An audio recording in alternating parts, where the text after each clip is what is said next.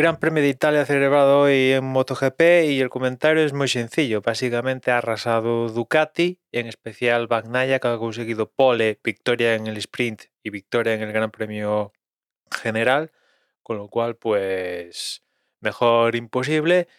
Y lo que os hablaba la última vez que hablamos de esto de, MotoGP, que básicamente, tal como está el campeonato a día de hoy, es una cosa que depende exclusivamente de Bagnaia de si se quiere complicar la vida o quiere tirar millas y solucionarlo lo antes posible, ¿no? Porque tal como está el campeonato, donde básicamente no hay ningún rival, porque por parte de Honda, Mark pues lo intenta, pero las cosas no salen. Por parte de Yamaha, Quartararo está desconocido. Por parte de Aprilia, no están. Igual en una carrera en específico pueden hacer algo, no digo que no, pero de cara a un campeonato global no están. Eh, por parte de KTM, pues sí, un resultado específico en una carrera te pueden conseguir, sí, como ya ha sucedido, vale, perfecto, pero en un campeonato a largo plazo no está.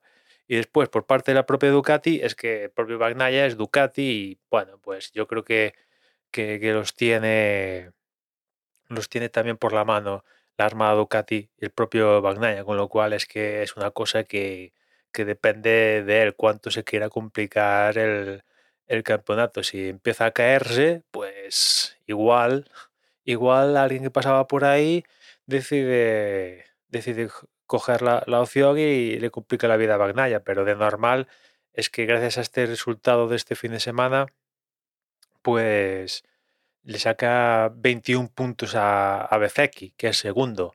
Esto después de que Van se haya caído que tres o cuatro veces en lo que va de temporada. Imaginad, si no se hubiera caído, a día de hoy tendría una ventaja de más de, 80 puntos o una cosa así, yo creo. O sea, y, realmente si no se, no se cae en lo que queda de campeonato, la ventaja final de año va a ser de más de 100 puntos, pero con la gorra. Es que eh, tiene la regularidad, tiene la moto, y si no falla, las cosas tienen esa esa pinta, ¿no?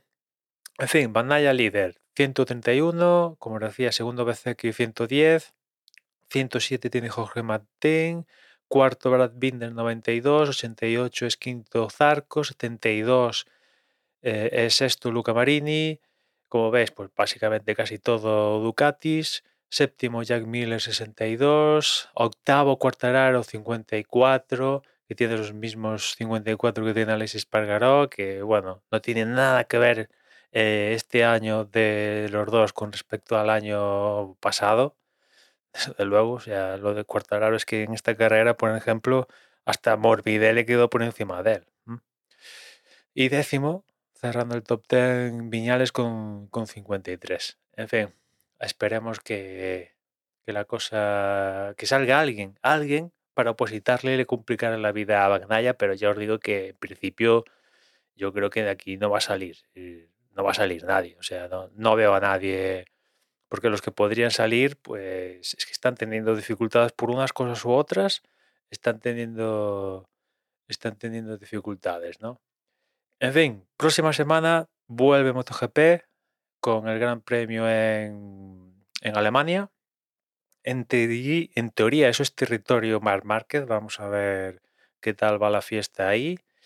Y, y nada, ya nos escuchamos mañana. Un saludo.